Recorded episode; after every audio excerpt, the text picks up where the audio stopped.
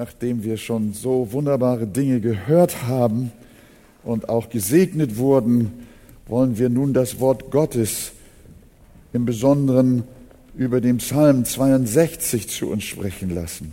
Psalm 62, dem Vorsänger nach Jedutun, ein Psalm Davids. Nur auf Gott wartet still meine Seele, von ihm kommt mein Heil. Nur er ist mein Fels und mein Heil, meine hohe Burg. Ich werde nicht allzu sehr wanken. Wie lange laufet ihr alle Sturm gegen einen Mann und wollt ihn zertrümmern wie eine hangende Wand, eine sinkende Mauer? Nur von seiner Höhe planen sie ihn herabzustoßen. Sie haben Wohlgefallen an Lüge. Mit ihrem Munde segnen sie, aber im Herzen fluchen sie. Nur auf Gott wartet still meine Seele, denn von ihm kommt, was ich hoffe. Nur er ist mein Fels und mein Heil, meine hohe Burg. Ich werde nicht wanken. Auf Gott ruht mein Heil und meine Ehre. Der Fels meiner Stärke, meine Zuflucht ist in Gott. Vertraue auf ihn alle Zeit, o Volk. Schütte dein Herz vor ihm aus. Gott ist unsere Zuflucht. Nur ein Hauch sind die Menschenkinder. Große Herren trügen auch. Auf der Waage steigen sie empor, sind alle leichter als ein Hauch. Verlasst euch nicht auf erpresstes Gut und geraubtes seid nicht stolz. Auf geraubtes seid nicht stolz. Nimmt das Vermögen zu, so setzt euer Vertrauen nicht darauf. Einmal hat Gott geredet, zweimal habe ich das gehört, dass die Macht Gottes sei. Dein, o oh Herr, ist aber auch die Gnade, denn du bezahlst einem jeden nach seinem Tun. Herr, segne dein Wort an uns allen. Amen. Ja, liebe Gemeinde, das äh, ist wieder eine ganze Fülle von Wahrheit, die uns hier begegnet.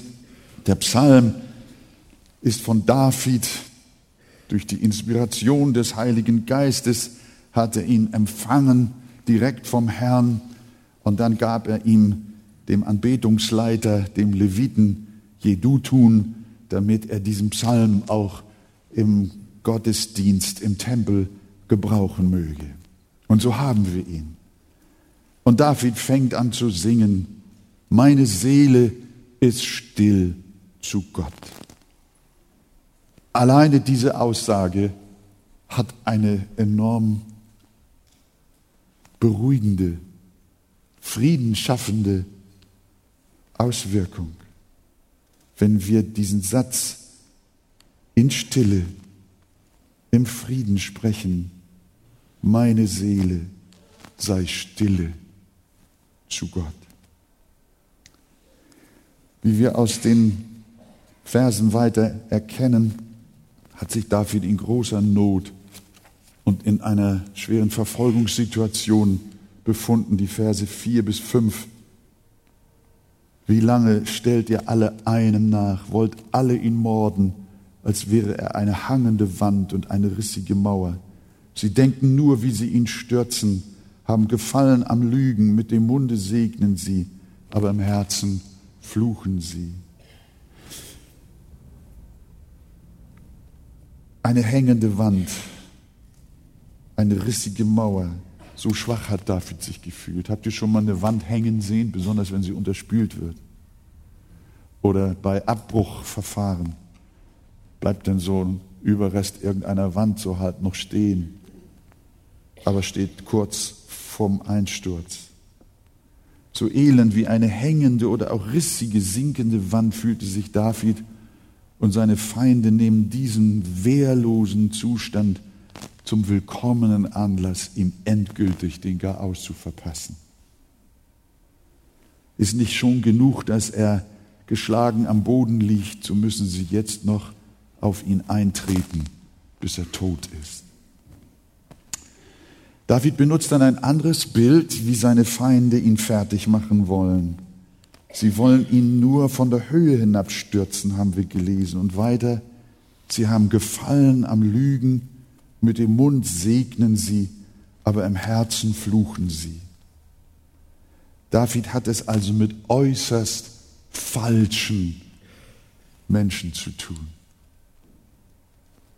Was für eine Bedrohung, was für eine Angst, was für eine Unruhe, was für ein Erregungszustand in seinem Innern. Und äh, das erkennen wir auch oft in unserem Leben, dass uns die Panik ergreift.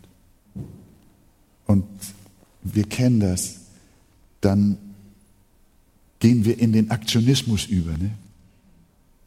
Dann wollen wir reagieren. Dann müssen wir was machen. Da müssen wir antworten, da müssen wir gegenhalten. Das kann ich so nicht stehen lassen. Der bekommt einen Brief von mir. Oder wir haben eine undurchschaubare Diagnose erhalten und unsere Antwort ist, da muss ich erstmal ins Internet. Auch hier aus der Gemeinde haben mir Geschwister schon erzählt und ich habe mich da selber bei ertappt. Wenn irgendwie der Arzt mir was sagte, was ich haben könnte und ich habe das nicht ganz kapiert, dann denkst du, ist es nicht vielleicht was Böses? Oh, setze dein Vertrauen aufs Internet. Musst mal googeln. Manche googeln die ganze Nacht, um herauszufinden, was sie haben können. Und sie machen sich verrückt, steigern sich da rein. Es wäre besser, du würdest sagen, meine Seele sei stille zu Gott.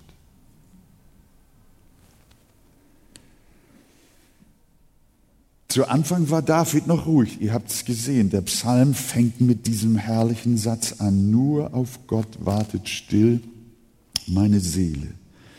Aber dann hat ihn auch irgendwie die Sorge und Ruhelosigkeit übermannt.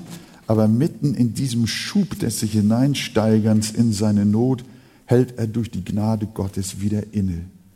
Als er gerade noch rief, sie wollen mich stürzen, sie haben Gefallen am Lügen, mit dem Munde segnen sie, aber im Herzen fluchen sie. Was kommt da? Habt ihr das in eurer Bibel gesehen? Über das kleine Wörtchen Seela haben wir kürzlich gesprochen. Hier kommt wieder ein Seela. Wer weiß noch, was das bedeutet? Pause. Ganz genau. Ein Ruhepunkt im Gesang, wörtlich quasi ein Gedankenstrich. Und wir haben damals gesagt, wir wollen und sollen doch häufiger lieber mal einen Gedankenstrich in unserem Leben setzen, mal ein Seela, ein Ruhepunkt im Lauf unseres Lebens, in der Hektik, in der Angst, in der Sorge. Und was hat sich bei David geändert? Lässt er sich nach dem Seela weiter so von seiner angsteinflößenden Umständen strangulieren? Nein, er ruft zum zweiten Mal aus. Vers 6. Da kommt es nochmal. Aber sei nur stille zu Gott, meine Seele, denn er ist meine Hoffnung. Sag's nochmal. Sag's zu dir. Er predigt zu sich selbst. Habt ihr gemerkt? Er wendet sich nicht dem anderen zu und sagt, sei stille sondern er sagt, meine Seele sei stille zu Gott. Predige es dir selbst. Vielleicht denkst du jetzt gerade auch, während wir hier so darüber nachdenken, über diese Worte, an deine augenblickliche Lebenssituation nach und dich bewegt so manches. Du bist aufgewühlt. Nimm diese Medizin.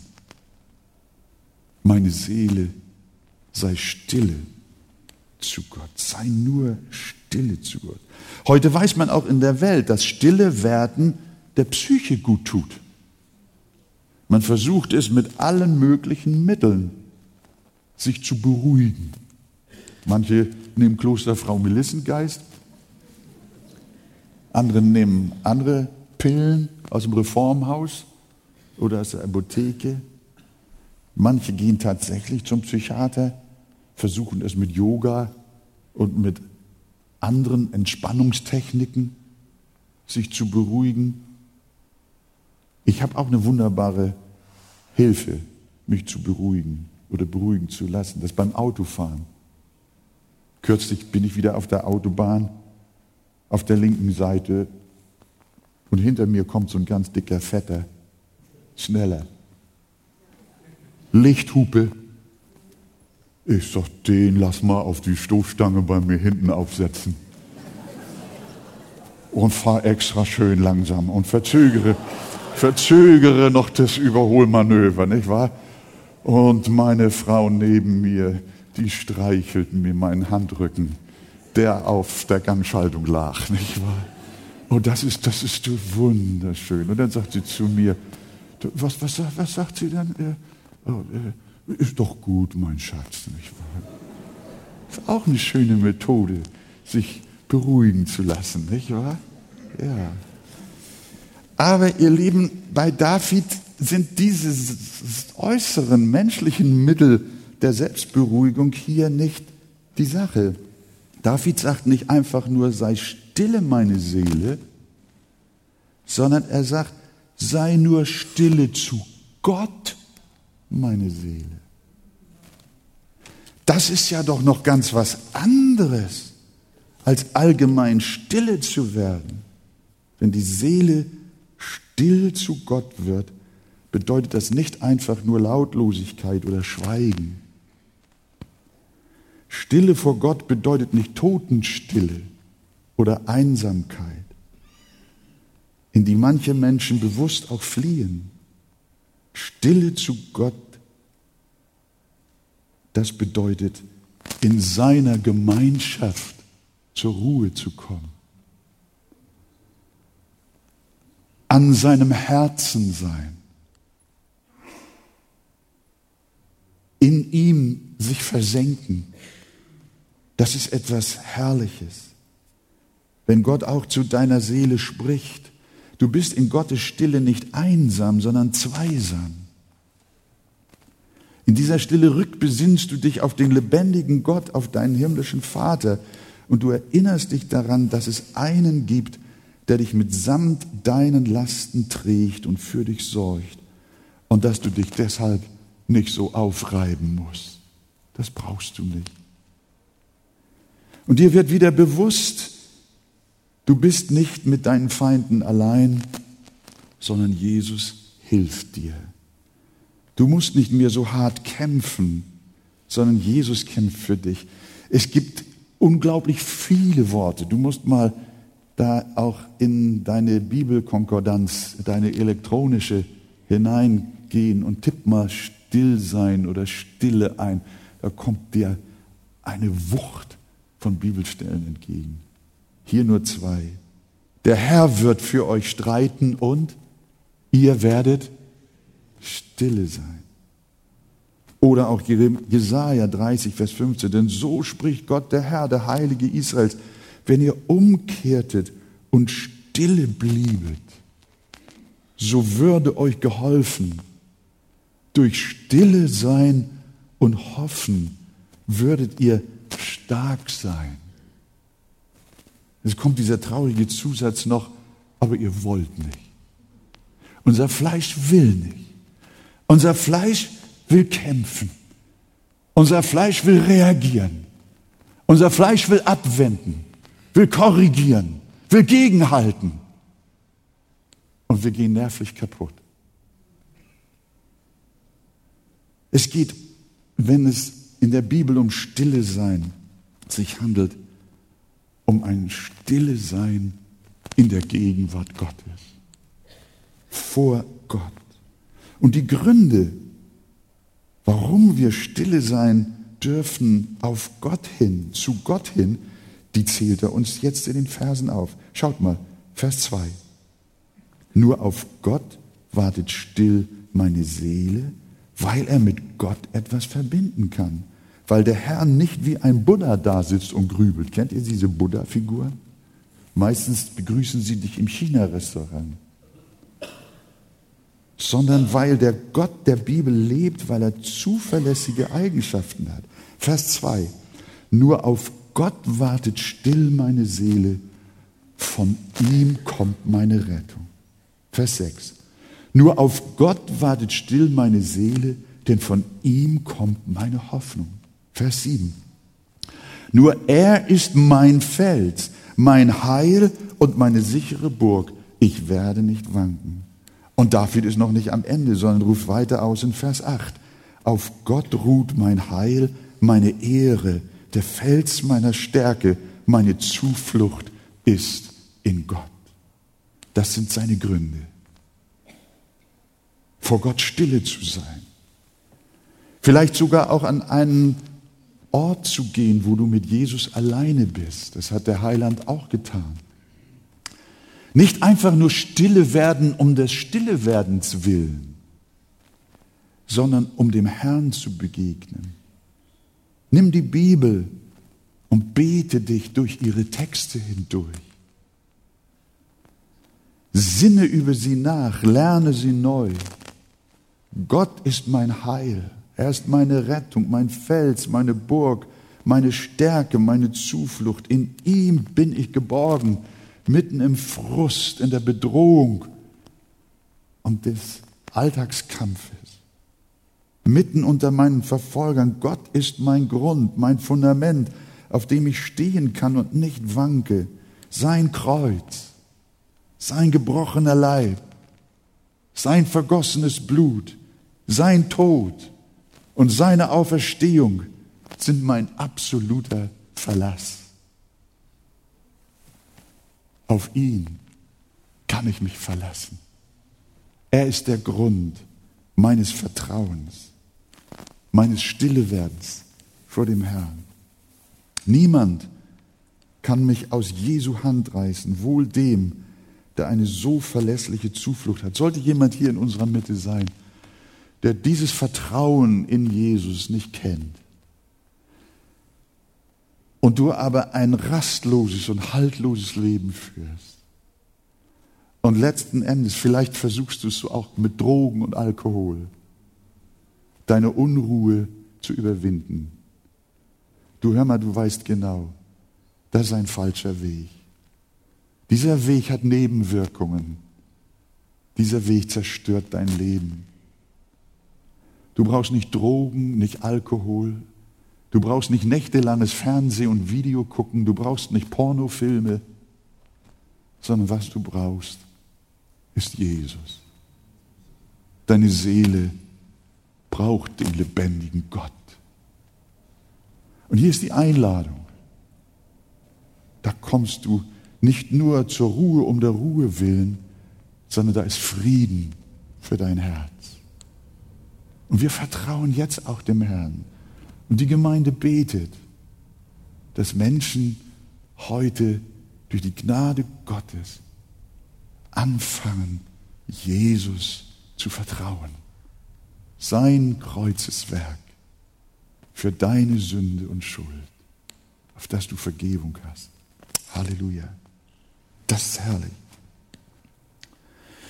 Ich möchte noch ein kleines Wörtchen hier ein bisschen aufleuchten lassen.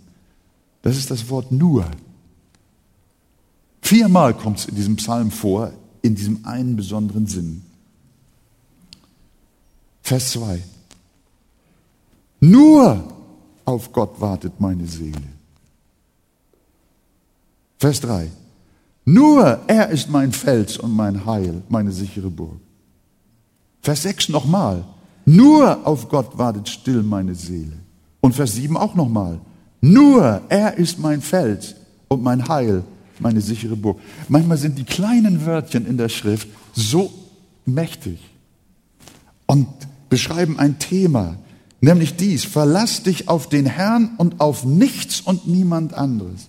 Auf ihn allein warte, wenn du auf einen geliebten Menschen wartest. Du stehst irgendwo auf der Mönckebergstraße, hast dich verabredet und tausende von Menschen marschieren dann mit ihren Shopping-Sachen vorbei. Und du wartest auf einen ganz bestimmten Menschen. Auf wen wartest du? nur auf deine Frau. Nur. Da können Menschen in Scharen an dir vorbeigehen. Dein Auge sieht sie nicht. Dein Auge wartet nur auf sie. Wenn ich gerade dabei bin, fällt mir eine kleine Episode ein, als ich mit meiner Frau noch befreundet war. Oh, das erste Mal in unserer Freundschaft hatte ich sie in mein Elternhaus, das heißt in das Haus meiner Mutter. Sie lebte als Witwe mit mir alleine, eingeladen. Und sie kam aus dem Weserbergland über Hannover mit der Bahn. Und wir hatten uns brieflich verabredet. Ich stehe am Hauptbahnhof, drei Stufen höher auf der Treppe. Und sie soll in Fahrtrichtung die Treppe nehmen. Alles beschrieben. Wollte sie nicht verpassen. Und da stand ich. Der Zug fuhr ein. Ein oder zwei Tage vor Ostern. Mächtiger Feiertagsverkehr. Die Leute stiegen aus. Ich denke, was kommt da raus? Der Bahnhof war voll und übersät mit Menschen wie zu Flüchtlingszeiten. Und sie gehen und sie steigen die Treppe hoch und ich. Langsam leert sich der Bahnsteig. Alle sind weg. Und meine Freundin ist nicht da. Aber dann gucke ich auf die Anzeigentafel, da kam noch so ein Sonderzug hinterher. Oh, denke ich, jetzt kommt sie mit dem Sonderzug. Wieder dieselbe Masche. Auf der St drei Stufen hoch, voller Bahnsteig. Alle kommen, alle gehen, nur meine Freundin. Ich, da habe ich gedacht, jetzt musst du zu diesem kleinen, kleinen Bahnhofshäuschen da gehen, wo dieser, wo dieser Bahnsteigsbeamte da ist. Ich sage, kommt da noch ein Zug? Der hat gemerkt, ich bin ein bisschen nervös. Nee, sagt er, jetzt kommt kein Zug mehr. Ich denke, was ist passiert? Bedröppelt fahre ich nach Hause. Ja, meine Frau macht, meine Mutter, meine Mutter macht die Tür auf und sagt, wieso, ist sie nicht da? Nee, ja, dann kommt man erst mal rein. Und als ich ins Wohnzimmer gehe, kommt Gertrud hinter der Tür hervor zum Vorschein. Wie ist das passiert? Ich habe doch gewartet. Da war in Hannover ein Sonderzug, der fünf Minuten vor dem Fahrplanmäßigen kam. Und zu der Zeit stand ich noch nicht auf dem Hauptbahnhof. Und sie hat gedacht, der kleine Süße ist nicht da, dann fahre ich alleine mit der Straßenbahn nach Bildstedt. Die, das Mädchen vom Lande, nicht wahr? Ich, diese Geschichte werde ich mein Leben lang nicht vergessen. Wenn mir jemand erzählen will, was warten heißt, dann kann ich dir eine Antwort geben. ja, ja, warten, warten. Und könnt ihr euch das vorstellen, ich hoffe, ich habe euch das ein bisschen schön erklärt und schön äh, geschildert, könnt ihr euch vorstellen, dass ich wirklich nur auf eine Person gewartet habe? Könnt ihr euch das vorstellen? Ja. Und David sagt, nur auf Gott allein warte ich. Auf keinen anderen warte ich. Wir dürfen wissen, nur auf Gott wartet still meine Seele. Und wenn du auf ihn wartest, dann warte auf niemand anderes. Dann vertraue nur darauf, dass der Herr kommt, dass er sein Wort hilft, hält, dass er dir hilft, dass er dich rettet. Verlasse dich nur auf ihn und nichts anderes. Ich sage dir, er kommt und er ist schon vor dir da. Glaubst du das? Hoffet auf ihn alle Zeit. Vers 9. Das gehört jetzt in die gedankliche Folge. Hoffet auf ihn alle Zeit, liebe Leute. Schüttet euer Herz vor ihm aus. Gott ist unsere Zuversicht.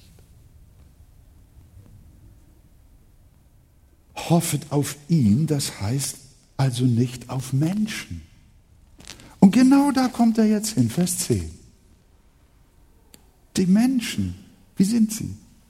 Nur ein Hauch sind die Menschenkinder. Ein Trug die Herrensöhne. Steigen sie empor, sind allesamt leichter als ein Hauch, als wenn du ein Staubkorn auf deine Badezimmerwaage legst. Das heißt, sie sind nichts. Es stimmt, Gott hat den Menschen nach seinem Bild geschaffen und ihm damit eine Würde gegeben. Das glauben wir, das sagt auch die Bibel, sodass niemand Hand an das Leben eines anderen legen darf. Die Bibel sagt, wer Menschenblut vergießt, dessen Blut soll auch durch Menschen vergossen werden, denn im Bild Gottes hat er den Menschen gemacht. Das heißt, uns ist geboten, in jedem Menschen ein Ebenbild Gottes zu sehen. Und die Morderei, die wir jetzt auf der ganzen Welt hin und her so sehen, das wird Konsequenzen für alle haben, in welcher Weise sie sich so menschenverachtend daran beteiligen. Wer Menschenblut vergießt, dessen Blut soll auch durch Menschen vergossen werden, denn im Bild Gottes hat er den Menschen gemacht. Das heißt, uns ist geboten, ich wiederhole mich jetzt, in jedem Menschen ein Ebenbild Gottes zu sehen und jeden Menschen zu würdigen als ein Geschöpf Gottes. Und deshalb unterschreiben wir auch das Grundgesetz der Bundesrepublik Deutschland, in dem es heißt, die Würde des Menschen ist unantastbar. Das beschreibt aber unser Verhältnis als Menschen untereinander. Aber wie sieht Gott uns? Sieht er in uns Würde? Er in uns? Sieht er etwas Wichtiges in uns? Etwas Großes? Etwas Ehrenwertes in uns? Die Bibel sagt in Römer 3, Vers 12 und viele Verse lauten ähnlich, Sie sind, die Menschen, alle abgewichen. Sie taugen alle zusammen nichts. Sie taugen nichts. Wenn etwas nichts taucht, dann kann man nicht von Würde und Wert sprechen. Da ist keiner, heißt es weiter, der Gutes tut, auch nicht einer. Sie sind allesamt verdorben, sagt der Text auch. Schon Psalm 53, Vers 4. Die Sünde hat uns verdorben und uns unserer menschlichen Würde vor Gott beraubt, sodass Gott uns verwirft und des ewigen Feuers für schuldig hält, wenn wir nicht Buße tun. Es ist eine humanistische Lüge, wenn wir immer und immer wieder vom sogenannten Selbstwert des Menschen hören. Und ich finde es tragisch, wenn Christen Bücher veröffentlichen und Traktate verteilen unter der Überschrift Du bist wertvoll. Das ist nicht die Botschaft der Bibel. Das Zeugnis der Schrift lautet hier nach unserem zehnten Vers in Psalm 62, auf der Waage steigen sie empor, sind aber allesamt leichter als ein Hauch. Auch in dieser Richtung können wir eine Fülle von Bibelstellen aneinander rein, die genau dasselbe sagen. Was ist der Mensch? Dass du seiner gehst. Nichts ist er. Dass er des Menschen gedenkt, ist nicht darin begründet, dass der Mensch etwas wert ist sondern dass er um seines eigenen Namens willen grundlos über den Menschen erbarmt, der nichts anderes als Staub ist. Jesaja geht sogar noch weiter und wendet das auf alle Völker der Erde an. Alle Völker sind wie nichts vor ihm. Sie gelten weniger als nichts. Ja, als Nichtigkeit gelten sie. Vor Gott hat kein Mensch in sich selbst eine Würde vor Gott. Erst wenn er in uns Jesus Christus sieht, dann hat der Mensch auch vor Gott eine Würde. Wir können vor Gott nur würdig werden durch den Glauben an Jesus. Sein Wert, seine Würde, seine Gerechtigkeit, die er durch sein gehorsames Leben und Sterben unter Beweis gestellt hat, wird denen zugerechnet, die von Herzen an ihn als ihren persönlichen Erlöser glauben. Verstehst du das? Durch den Glauben vereinigt sich Jesus mit dir.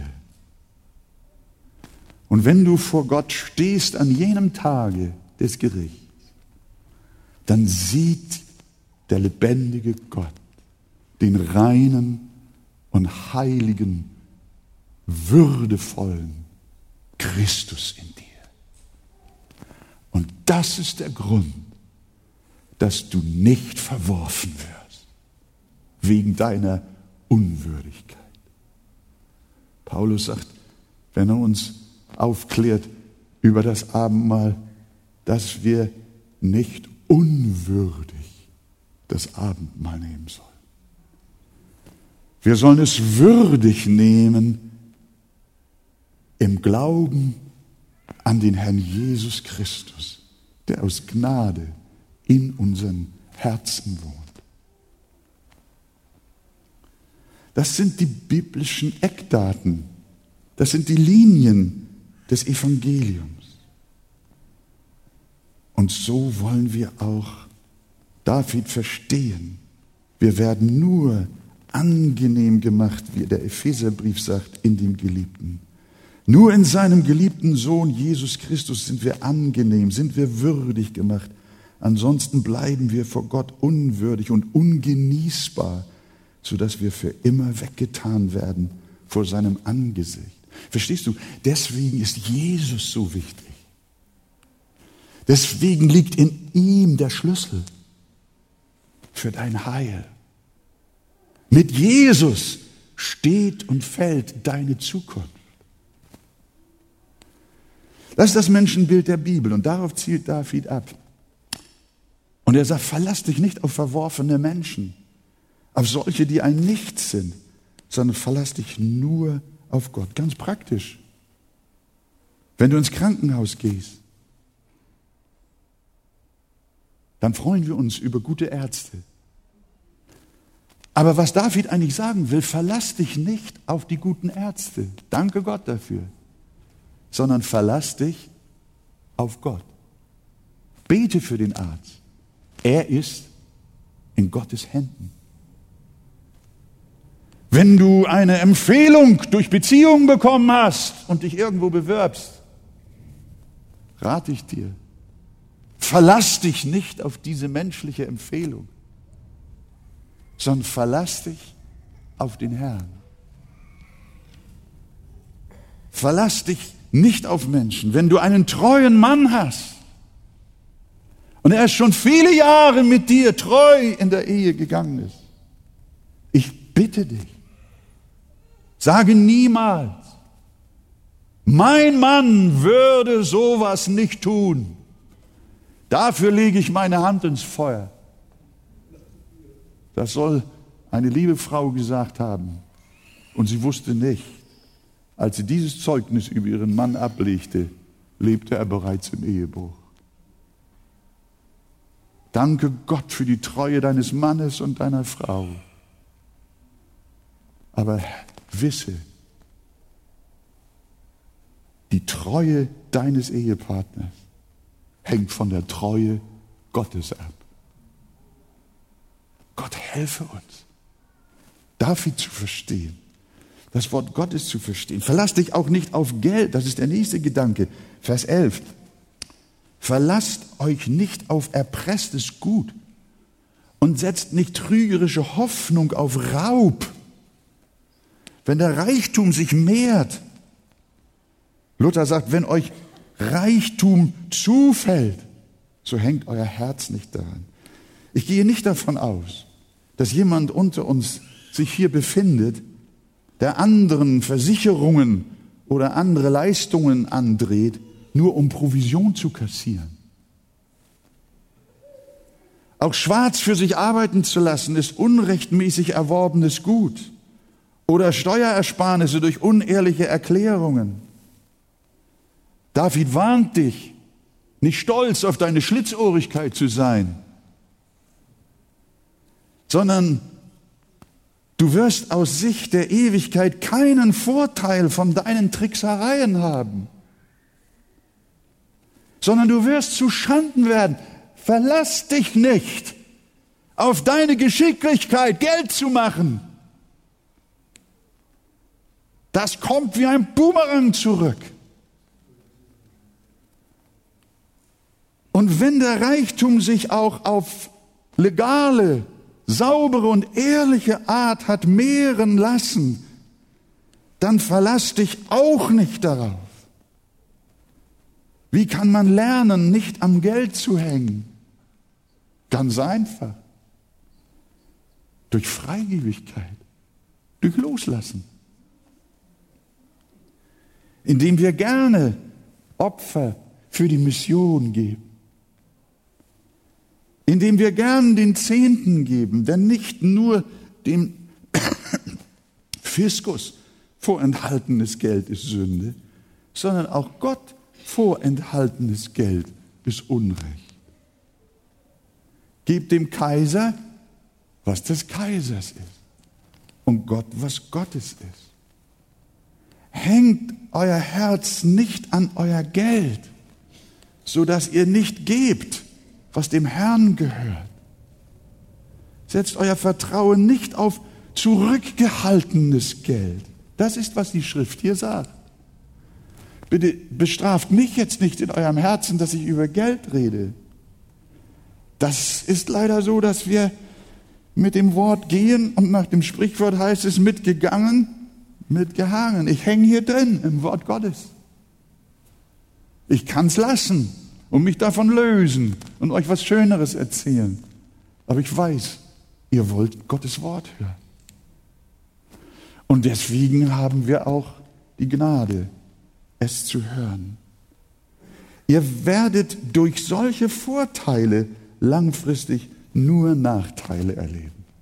Verlasst euch nicht auf zurückgehaltenen Reichtum oder Geld, sondern bringt die Zehnten in voller Höhe in mein Vorratshaus, auf das in meinem Hause Speise sei. Und prüft mich hiermit, spricht der Herr Zebot, ob ich euch dann, hört doch mal, ob ich euch dann nicht des Himmels Fenster auftun werde und Segen herabschütten werde, die Fülle. Das ist nicht, das ist nicht, Gott, Gott will nicht an dein Geld. Und die Arche will auch nicht an dein Geld. Und der Pastor will nicht an dein Geld. Und nein, wir wollen dich nicht schädigen. Es geht nicht um uns, sondern es geht um dich. Dass du dein Vertrauen nicht auf deinen Besitz setzen sollst, sondern dein Herz davon lösen kannst und besonnen und frei zur Ehre des Herrn damit umgehen kannst. Halleluja. Nur auf Gott wartet still meine Seele. Gesegnet ist der Mann, der auf den Herrn vertraut. Ich habe schon geahnt, dass ich ein bisschen zu lang werde. Aber David hat Schuld. Der Psalm ist noch nicht durch. Zum Schluss, Vers 11. Das möchte ich euch auch nicht unterschlagen. Einmal hat Gott geredet. Und jetzt? Zweimal habe ich das gehört, dass die Macht Gottes sei. Spurgeon schreibt in der Schatzkammer Davids dazu, Gott ist so unwandelbar, dass er es nicht nötig hat, zweimal zu reden. Er hat nicht nötig, etwas zweimal sagen zu müssen. Damit geschieht, was er sagt. Gott spricht ein Wort und das genügt, dass wir mindestens zweimal hören. Er schreibt weiter, Gott hat uns schließlich zwei Ohren gegeben. Mit anderen Worten, was Gott uns durch Offenbarung seines Wortes kundgetan hat, das sollten wir beständig zu Herzen nehmen. Es tönt an unser Herz, wer Ohren hat, der höre. Gott hat uns zwei Ohren gegeben. Im besten Sinne zweimal hört, wer mit Ohr und Herz Gottes Wort vernimmt. Auch wenn etwas nur einmal in der Schrift steht, sollen wir es doppelt ernst nehmen. Manchmal hören wir Leute sagen, ja, das steht ja nur einmal in der Bibel. Gott hat es ja nur einmal gesagt. Ist das nicht genug, wenn es einmal gesagt wurde? Wisst ihr was? Ich habe einen Lehrer in der Schule gehabt, damals im Deutschunterricht. Ein wunderbarer Mann, schon so ein älterer Herr mit Krückstock. Und der hat immer so leise gesprochen. Und dann hat sich jemand gemeldet, hat gesagt, Herr Dr. Meißel, ich habe ich hab nicht, ich hab nicht, ich hab nicht verstanden, ich hab nicht, können Sie das nochmal sagen? Er sagt, ich sage alles nur einmal. Und wenn ihr stille seid und aufmerksam seid, genügt das auch. Ich werde nichts zweimal sagen, um eure Unkonzentriertheit zu belohnen. Wenn der Mann reinkam, da war die Klasse vom ersten Augenblick still weil keiner ihn auffordern wollte, etwas nochmal zu sagen. Ich sage euch, wenn aber Gott redet und sei es nur einmal in seinem Wort, genügt das schon, dass wir zweimal zuhören. Keiner sagt Amen.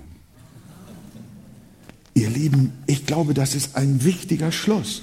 Warum Warum sollen wir zweimal hören, wenn Gott einmal redet? Warum sollen wir immer wieder hören? Vers 12. Gott allein ist mächtig oder dass die Macht Gottes sei. Das höre zweimal, dreimal, zehnmal, hundert und tausendmal. Du kannst ihm vertrauen, denn die Macht ist Gottes. Mir ist gegeben alle Gewalt im Himmel und auf Erden. Und dann weiter zum Schluss. Dein ist aber die Gnade. Damit schließt er. Dein, o oh Herr, ist aber die Gnade. Gott ist also nicht nur mächtig, sondern er ist auch gnädig. Welch ein Trost. Und Vers 12 zum Ende. Du bezahlst einem jeden nach seinem Tun. Eine wunderbare Beschreibung der Gnade, wie sie die Kinder Gottes erfahren. Er belohnt die kleinen und geringen Dinge, die wir tun, als Ausdruck seiner Gnade. Denn unsere Werke tun wir in Christus. In Wahrheit ist er es, der durch seine Werke tut, die er, für die er uns belohnt. Und darum nennt Paulus diesen gerechten Verdienst um Christi willen den Lohn der Gnade. Und alles in allem, meine Seele, sei stille zu Gott, der mir hilft.